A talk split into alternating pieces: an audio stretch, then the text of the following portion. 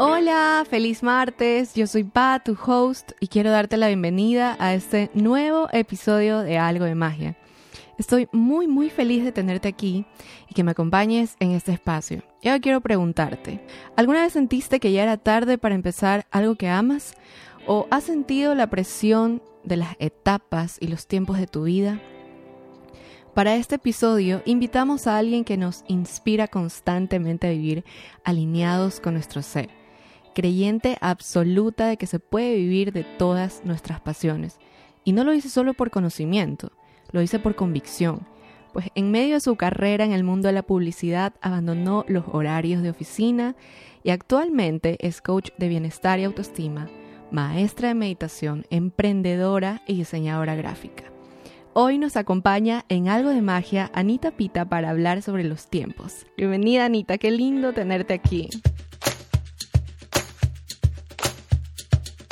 Algo de magia es eso que vemos en todo lo que hacemos cuando empezamos a ver la vida conectados desde nuestro interior.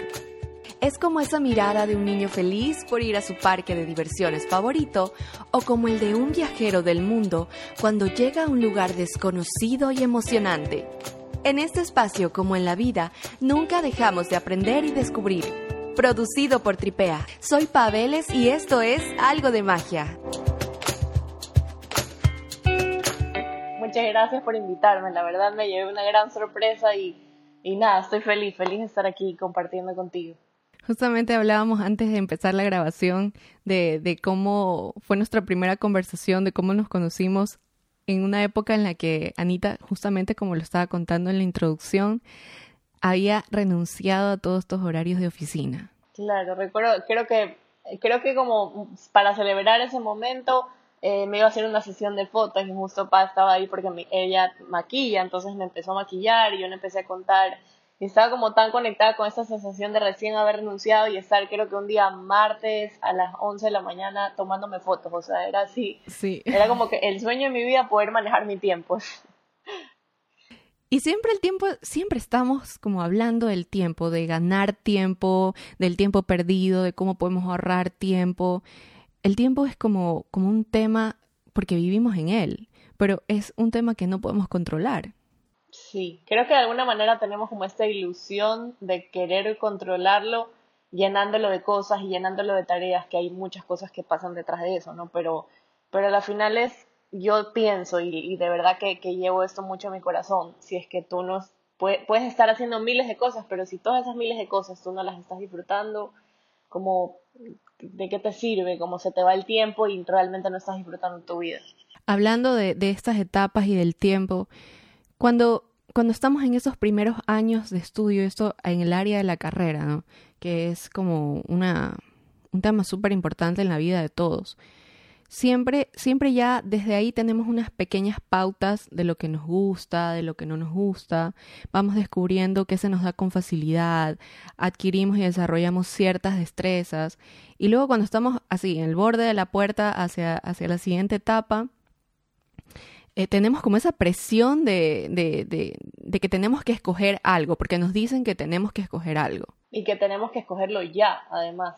Porque yo, yo justo ayer hablaba con una amiga y le decía, yo pienso que más o menos a los 25 años, por poner una edad general, obviamente esto no aplica para todos, yo creo que tú tipo a los 25 ya tienes más o menos claro qué te gusta, qué no te gusta, cuáles son tus pasiones. Hay gente que todavía no lo tiene claro de los 25, o sea, después.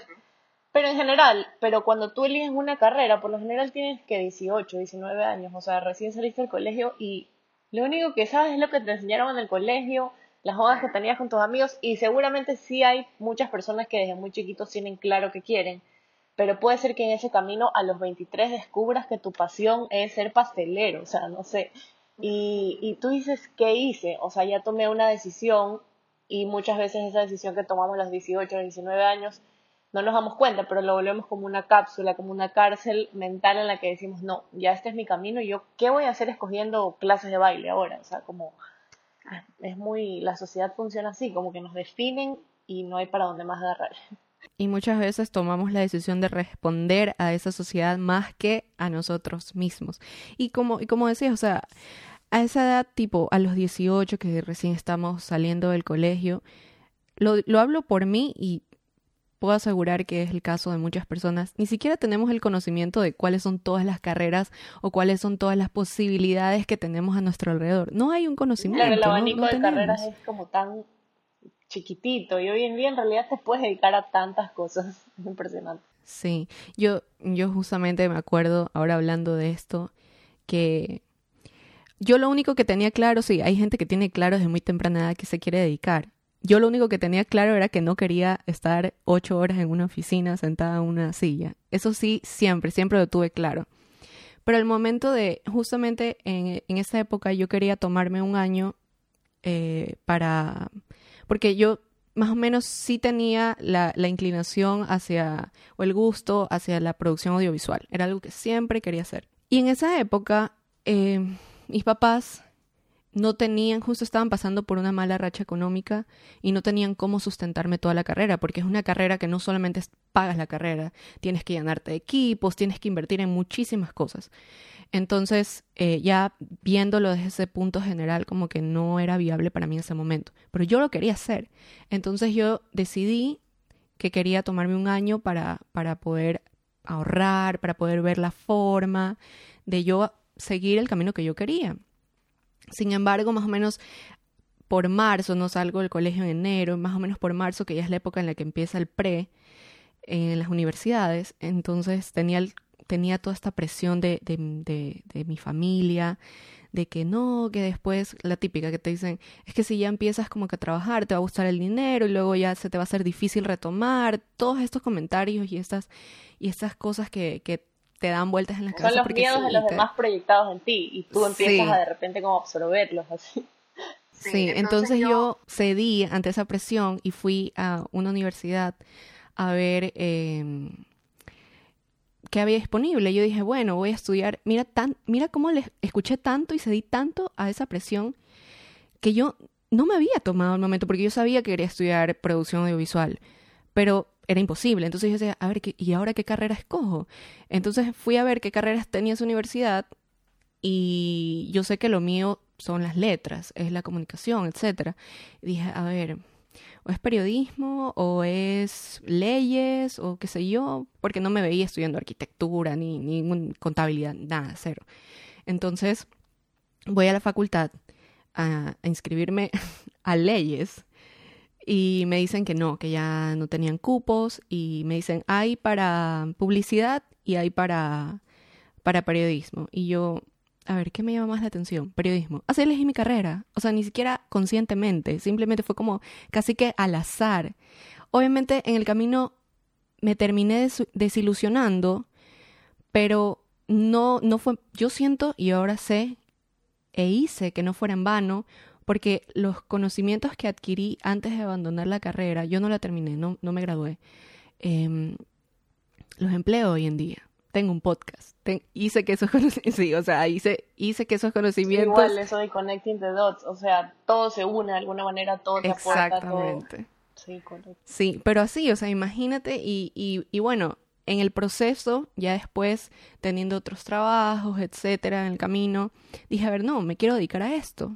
Y ok, no tuve la oportunidad eh, de, de haberlo estudiado formalmente, pero me preparé de muchas formas, de muchísimas formas. Y, y todos los últimos años que yo estuve viviendo en Ecuador, pude dedicarme, y en serio me siento orgullosa de decir que pude dedicarme a trabajar en el mundo de la producción audiovisual. No en el puesto que yo quería, pero o sea, para mí era maravilloso saber que esa adrenalina que para mí no era cansancio despertarme 5 de la mañana, 6 de la mañana a, rodaje, viajar, volver. O sea, para yo estaba disfrutándolo realmente. Yo he escuchado, porque me lo han dicho miles de veces y le he escuchado esa expresión, cuando te dicen tienes que hacer carrera. Y, y, y, es verdad, tiene muchísimo sentido esa expresión cuando tú sí tienes una meta en el tiempo de estás, ya sabes que estás donde quieres estar y quieres hacer una carrera en eso pero muchas, pero también hay otra perspectiva que podría ser, bueno, estoy viviendo esta experiencia que no sé exactamente a dónde me va a llevar, pero sé que me está aportando y la voy a vivir al 100% y si la estoy disfrutando, obviamente si me gusta, si como tú dices, me levantaba a las 5 de la mañana y yo no sabía si en el, después iba a ser directora de cine o no, pero tú en ese momento lo estabas disfrutando. Y, pues, y a veces hay, yo pienso, no, no funciona para todo el mundo esa mentalidad de hay que hacer carrera, porque muchas veces por hacer carrera te quedas en un lugar donde realmente, o sea, no, no es tu lugar, no es para ti, y necesitas evaluarte y decir, a ver, no, necesito moverme de aquí y buscar otras opciones, porque realmente aquí no soy feliz. Sí, y esto, y esto de, de las etapas y los tiempos no solamente lo vemos a nivel de, de carrera, o sea, los tiempos pasan en, en todas las áreas de la vida.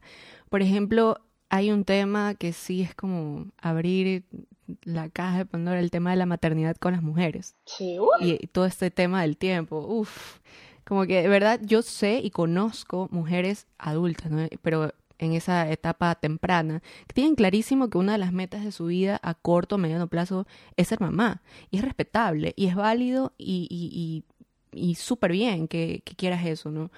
Eh, pero vemos otras que, que estamos en los últimos 20, ya en los 30 y aún no tenemos hijos. Quizás podemos estar planificándolo a, unos años más adelante, es mi caso, o como el caso de muchas amigas que yo tengo que no contemplan la posibilidad. Y está bien también. O sea, a mí me pasa un montón de que yo recuerdo que cuando era más, más chiquita, yo siempre, o sea, ahora que lo veo, digo, no sé si era algún deseo mío o simplemente asumía que era lo que debía pasar pero yo decía, bueno, no, yo voy a ser mamá, y mis amigas siempre me decían, ah, vas a ser una mamá increíble, no sé qué, bla, bla, yo. Y siempre me visualicé como mamá, pero luego cuando ya fui creciendo, por ahí después de los 21 años, yo qué sé, todas mis amigas fueron mamás, obviamente, ya viendo su experiencia y todo, y tú empiezas a decir como que chuta, ¿será que yo quiero esto para mi vida? Y te empiezas a cuestionar.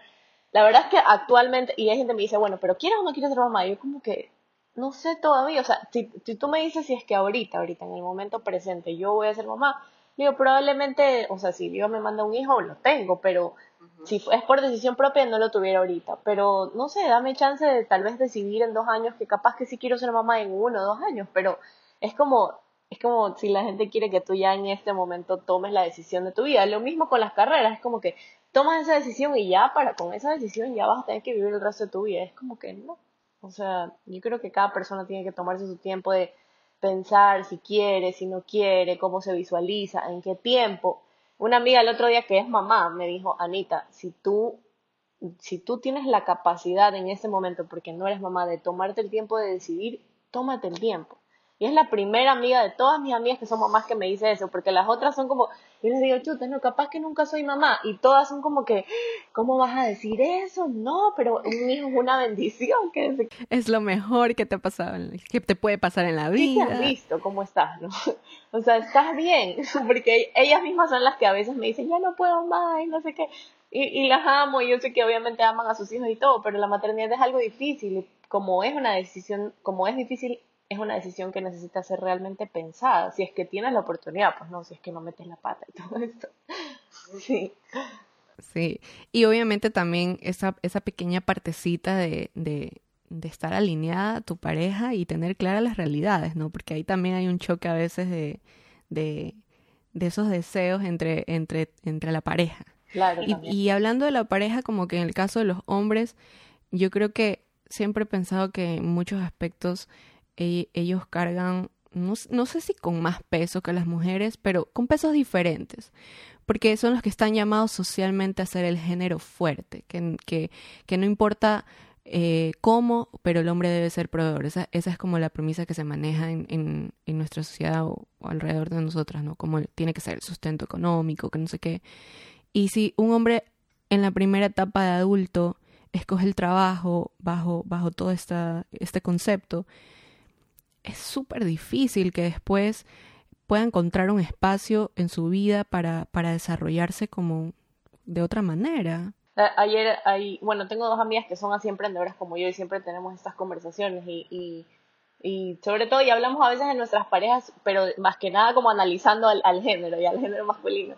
Y yo les decía que según mi percepción, el hombre se, que, por cómo es la sociedad, como que construye su identidad alrededor de su profesión. Y de hecho, muchos, también pasa en las mujeres, pero estoy hablando en general como que del género masculino. Eh, se ven mucho más en los hombres que son como 100% dedicados al trabajo y que por dedicarse al trabajo descuidan otras cosas, pero es porque en el trabajo reciben un reconocimiento diario. No, no literal un reconocimiento de otras personas, sino como de logré esto, logré esto, logré esto, y entonces eso como que los alimenta, los alimenta, porque digamos que socialmente el paradigma es, si tú estás bien en el trabajo, si tú estás generando dinero, eso te hace un buen hombre. Entonces es como que no, ¿cómo voy a descuidar esto? Yo, entonces no se dan cuenta, pero empiezan a sacrificar otras cosas por estar dedicados a eso que los hace como valió, que los hace sentir validados. Me explico. En cambio, en la mujer es diferente. Hoy en día tú ves a más mujeres que son como que no, yo voy a abrir los brazos y voy a emprender y no me importa y yo veré cómo hago y no sé qué.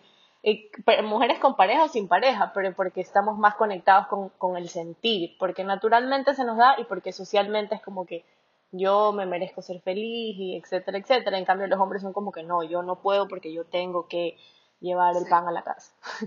Y hay que responder a, a todas esas, todas esas... Esos paradigmas, sí. Sí.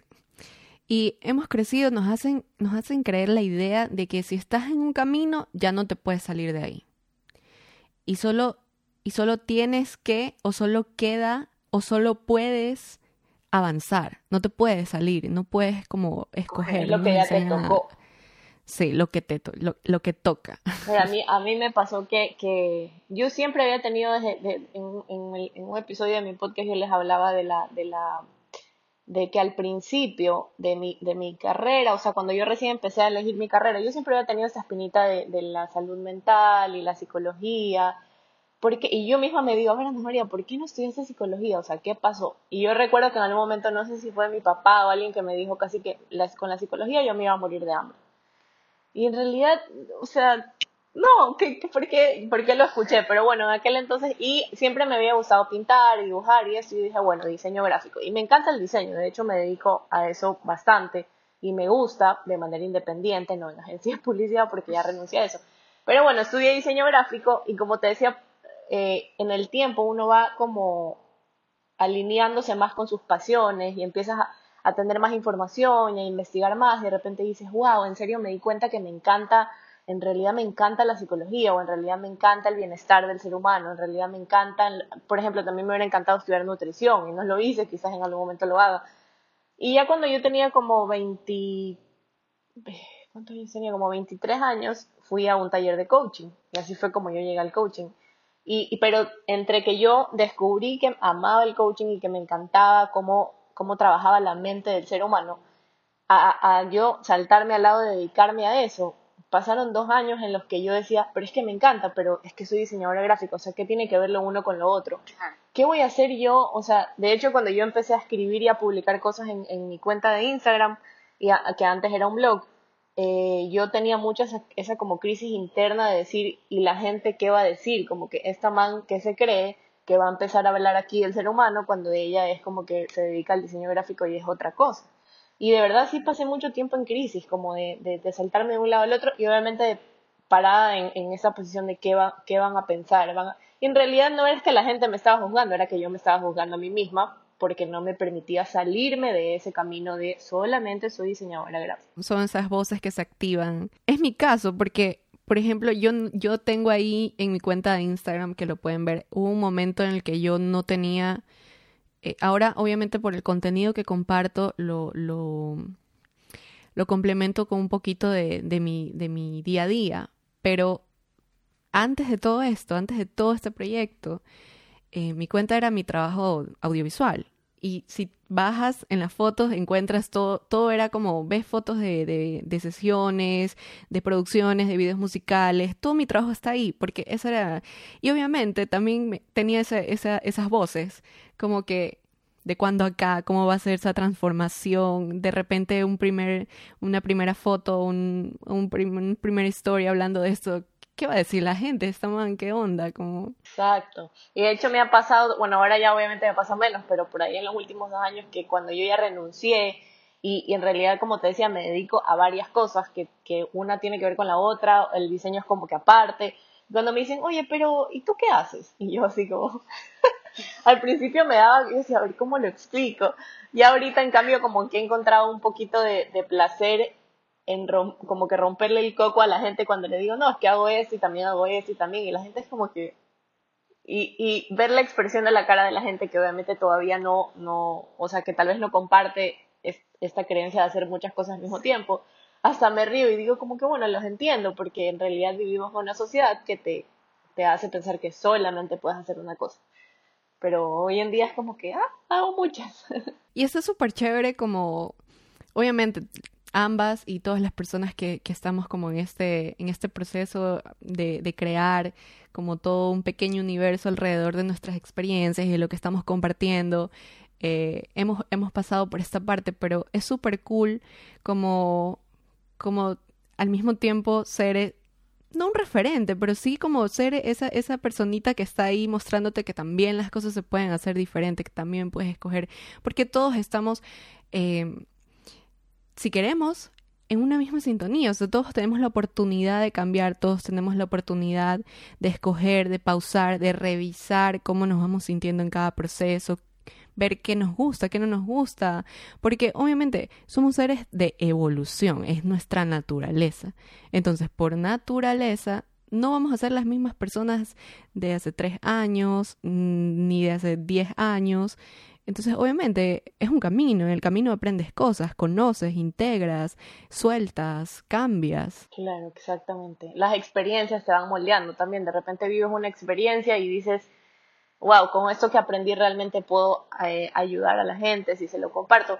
Eh, lo que te iba a decir eh, ahorita que me estás diciendo esto de que, de que, de que de cierta manera eres esa personita que está como un referente.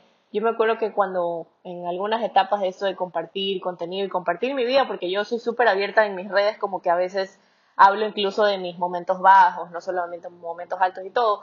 Y yo me di cuenta que a veces sí me caía en ese, en ese pensamiento de, bueno, pero ¿y quién soy yo para? O, y yo, yo qué sé, si subo muchas historias hablando, o si me grabo muchas cosas, es como que, eh, como que, ay, no, voy a ser egocéntrica y todo, porque de hecho he escuchado muchas personas que dicen, ah, esta persona que solo se toma fotos y que es egocéntrica, es como, también es un paradigma, pero luego yo, yo hice este trabajo interno de decir, a ver, en realidad yo no comparto desde el espacio de, mírenme, en realidad, como que un cambio mental en el que de hecho, me empecé a sentir más cómoda compartiendo cosas cuando dije, no es para mí, es para ayudar a otras personas a que por favor, o sea, como que me siento tan bien hoy con mi vida que yo quiero que otras personas lleguen a lo mismo.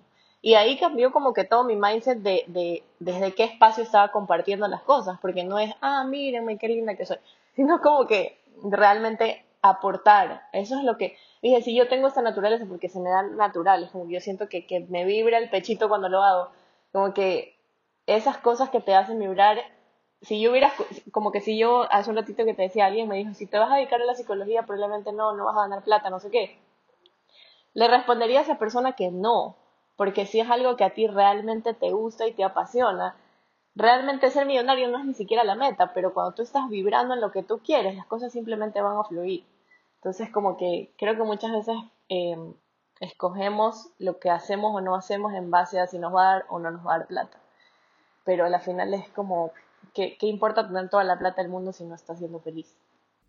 Claro, es el propósito que le, que le des y, y lo, que, lo que haces y lo que te hace sentir el espacio donde decías habitar y lo que decías hacer. Y justamente es como, como realmente está súper chévere de decir esto porque yo sé que, porque me pasó a mí, te pasó a ti y sé que le, le puede estar pasando a cualquier persona de que quiere, quiere votarse a hacer algo, quiere votarse a decir su verdad o quiere votarse a, mostrar lo que sabe, a, crear algo y tenemos siempre estas voces y la verdad es que está en nosotros y nuestra mente es tan poderosa que, que, podemos realmente eh, apagar eh, todo eso que nos está impidiendo la vida de nuestros sueños o el camino de nuestros sueños, estar más alineado a nuestro propósito, a lo que nos hace feliz. Y sí, en el camino vas a tener mucha gente criticando. ¿Y qué? Y sí, en el camino nos critican por todo, ya nos critican por todo. Claro, criticarte siempre te van a criticar, pero es que tú estés consciente de que yo a veces les digo a mis amigas, hablo mucho de esto con mis amigas cuando me dicen, no, pero es que me van a criticar, no sé qué, le digo, al final es, pero tú te estás criticando, eso es lo que yo siempre les pregunto, tú te estás criticando, porque al final es todo el mundo te puede decir lo que tú quieres y obviamente tenemos un ego y no, como que decimos chutas, nos está criticando, pero la crítica más fuerte y la que realmente más te afecta es la, la que te haces a ti mismo. Es como si alguien viene y me dice, ay, Anita, eres una ridícula por subir un video. Que de hecho una vez una chica dijo algo así, como que yo me enteré que una amiga mía había dicho algo así. Y yo en un momento dije, como, ¿qué esa madre? ¿Qué se cree? ¿Por qué dice eso? Pero de ahí yo me pregunté a mí misma, a ver, pero yo realmente me estoy, pienso que yo soy ridícula. Y ahí en realidad me di cuenta que en el fondo todavía tenía una voz chiquitita que me decía, ¿quién te crees tú para hacer eso? Y en realidad no tenía nada que ver con lo que la otra persona me estaba diciendo, sino con que yo me estaba criticando o me estaba juzgando así sean chiquitito por las cosas que hacía. Y ahí fue como que dije, ver, no, pues ¿qué pasa?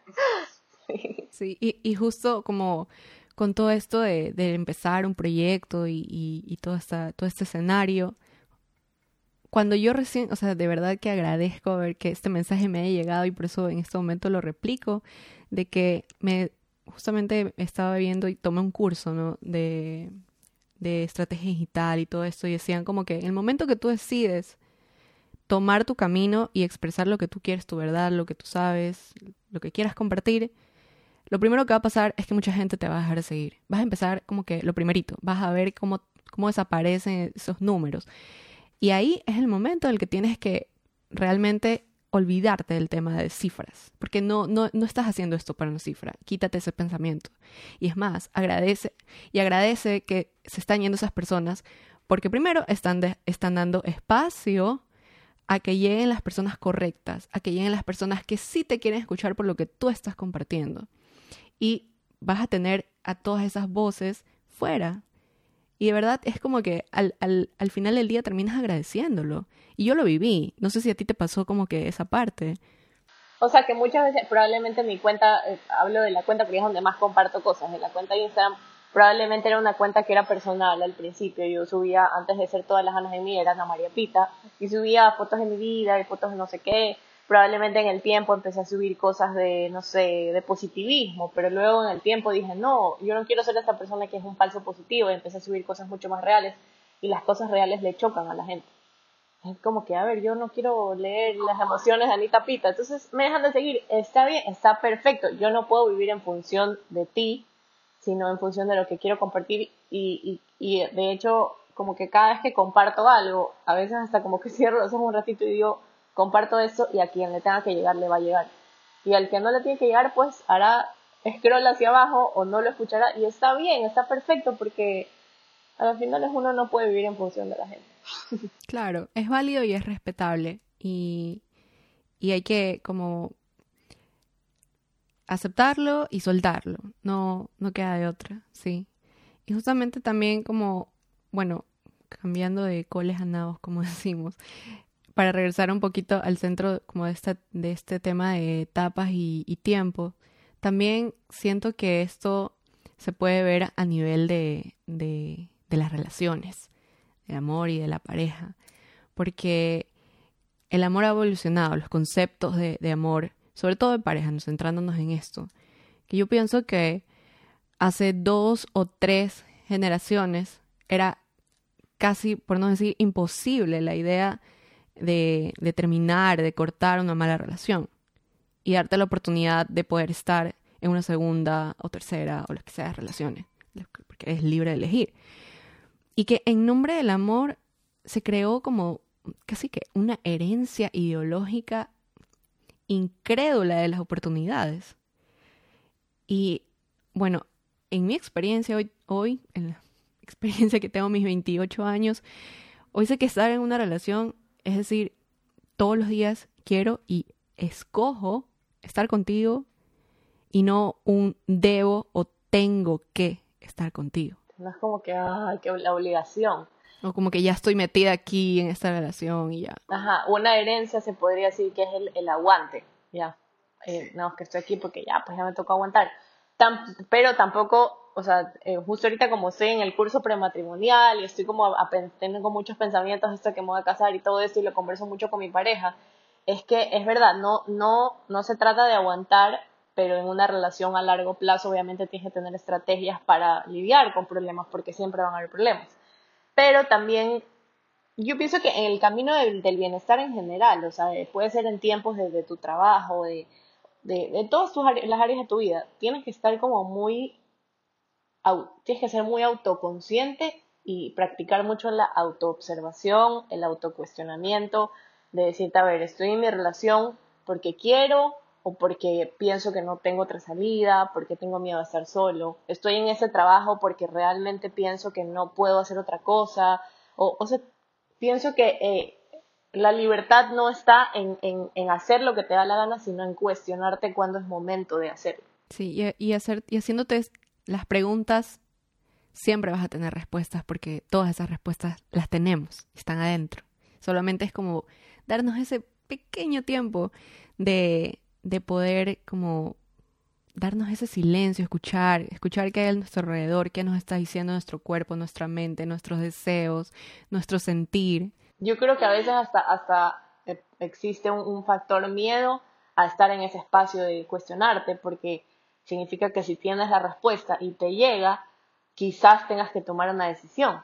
Entonces es como... Sí, y eso incomoda. Exactamente. A la gente, o sea, necesita cuestionarse, pero muchas veces no lo hace por miedo. Porque peor en las relaciones, es como que, y si me doy cuenta que en realidad no debería de estar en esta relación, implica que tengo que terminar y qué miedo. sí, sí, sí, súper natural, es natural. De hecho, por eso, una vez, o sea, la primera que tuve una, mi terapia con, con mi psicóloga, la, de esta época, como que de estos últimos dos años, ella me dijo, por más que tú seas coach, eh, y tengo amigas que son coaches y nos escuchamos entre nosotras y todo, eh, me dijo, siempre es bueno tener una persona que esté fuera de tu sistema de creencias, porque tú te puedes cuestionar a ti misma, pero tú mismo te autosaboteas, pues. Tú mismo tienes miedo, tú mismo a veces, por más que estés súper consciente, puedes no estar viendo algo y el tener una ayuda externa igual es como que te hace ver lo que tú no quieres ver. Claro, y hasta para, para cuestionarnos, para replantearnos conceptos, para como hacer toda esta revisión, está súper chévere.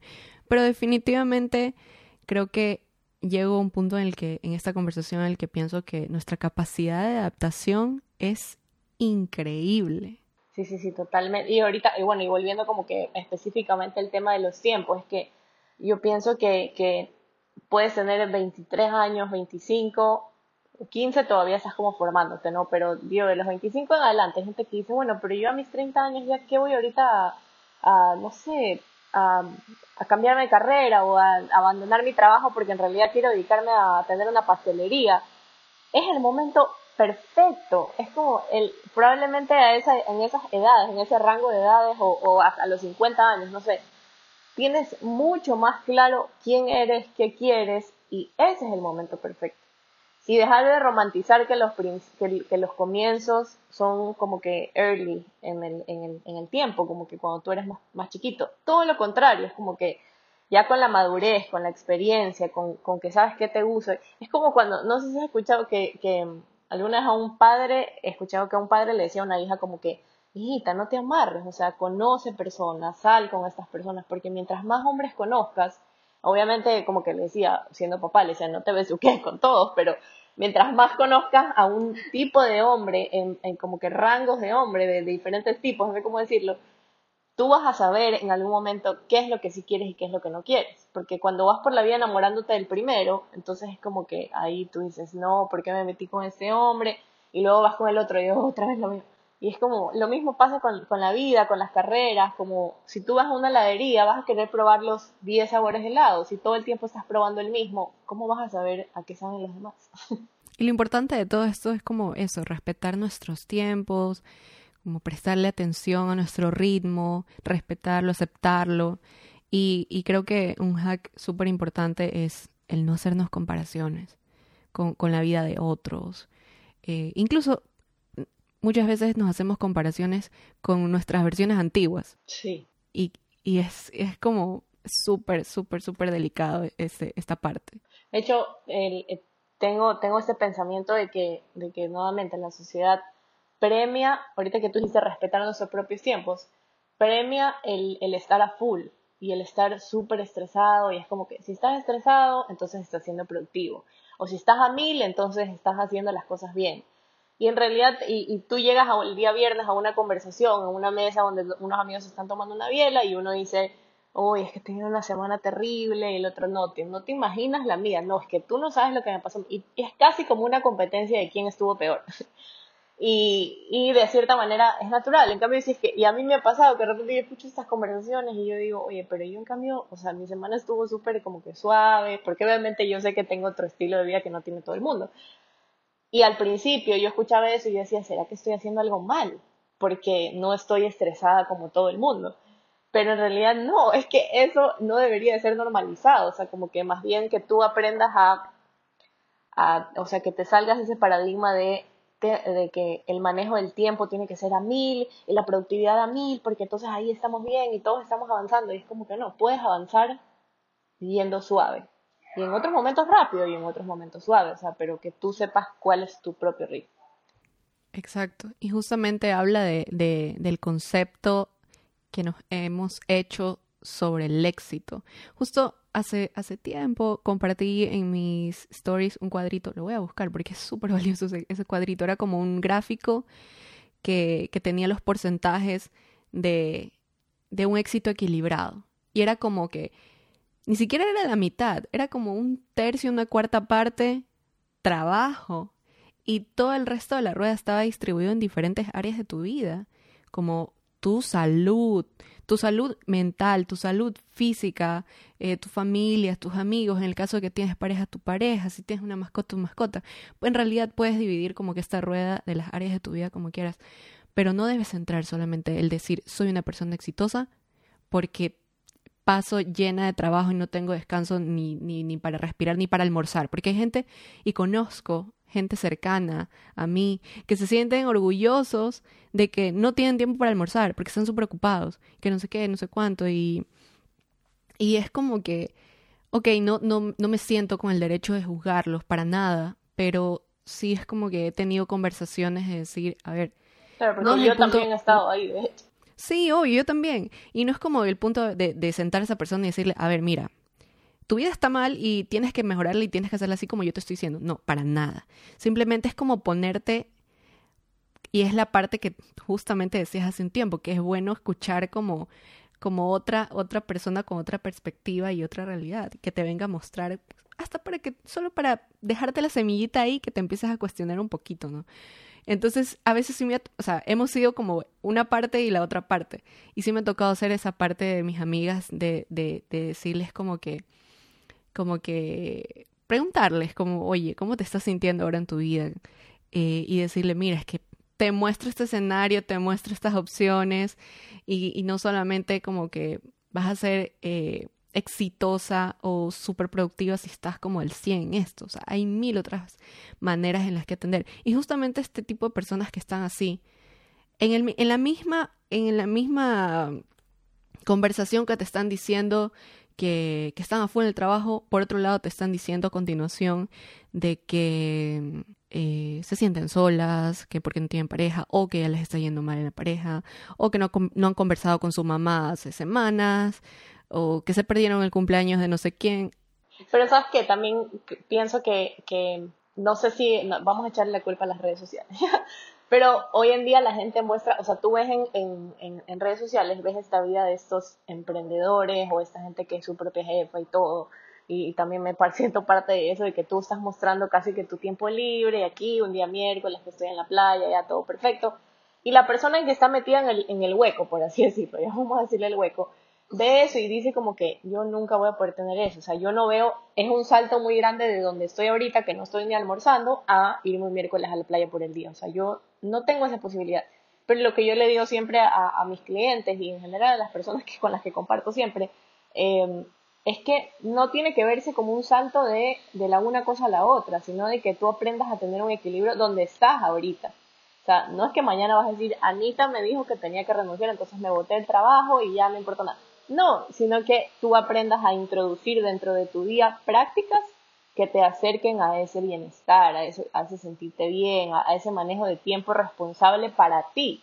Entonces puede ser que tú sigas yendo a tu trabajo de 9 a 6 y perfecto, porque en este momento todavía no sabes a qué otra cosa te quieres dedicar, pero el resto del tiempo empieza a meter, como tú decías, lo del pay, de la vida, como que empieza a meter esas otras cositas, porque más que nada porque te va a hacer bien a ti. No tienes que pegarte el brinco, sino empezar a agregar, empezar a agregar.